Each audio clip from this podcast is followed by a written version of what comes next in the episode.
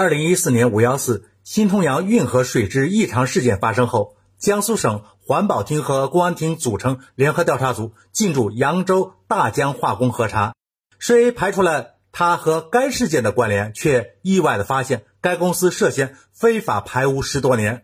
随着调查的进一步深入，江都多名官员因受贿被迁出。记者了解到，大江化工被指向。多名官员行贿共计二百七十五万元，涉及到江都的环保、公安等多个部门。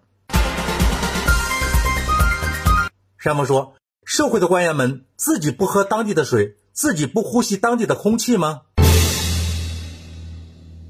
资本逐利的本性难移，所以需要有政府对其监管。但是监管者却自甘堕落，沦为金钱的走狗，猫鼠竟然一家，让人情何以堪？这是非常可怕的现实啊！经济要发展，环境也要保护，不能只顾眼前祸及子孙，这是做人的基本良知。可是当地的官员与奸商沆瀣一气，狼狈为奸，公然把已严重污染的工业废水排放到运河中，害人的同时也在害己。为了肮脏的钱财，自己及家人的生命安全竟然也不当回事了。这是一种多么无耻的心理支撑下才能做出这样丧尽天良的又愚蠢透顶的事情？我们担心，在全国范围内，这只是个例还是都有存在？我们担心，我们的生态环境还能为我们的健康支撑多少时间呢？在长春，位于亚太大街吉林大学南岭校区东门附近，因为学校的一处建筑人行道急剧变窄。最窄处只剩一根宽度约有十厘米的条石，只容得下一只脚，而且还不平整。附近的居民陈先生说：“这个情况很多年了，旁边就是亚太大街快速路，也曾反映过，可始终呢没有解决。按照城市道路工程设计规范，人行道应该满足行人活动的要求，保障行人的安全和交通的连续性。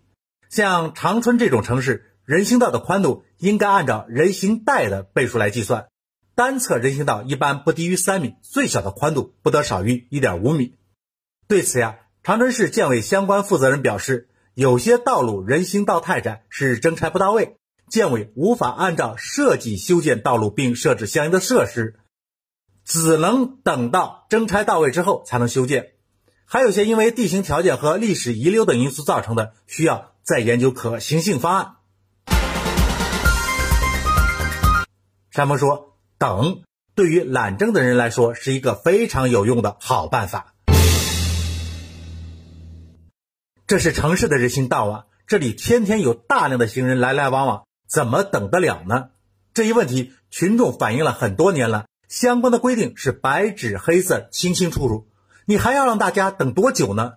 当时不具备拆迁条件的时候，为什么不等条件具备了再拆迁？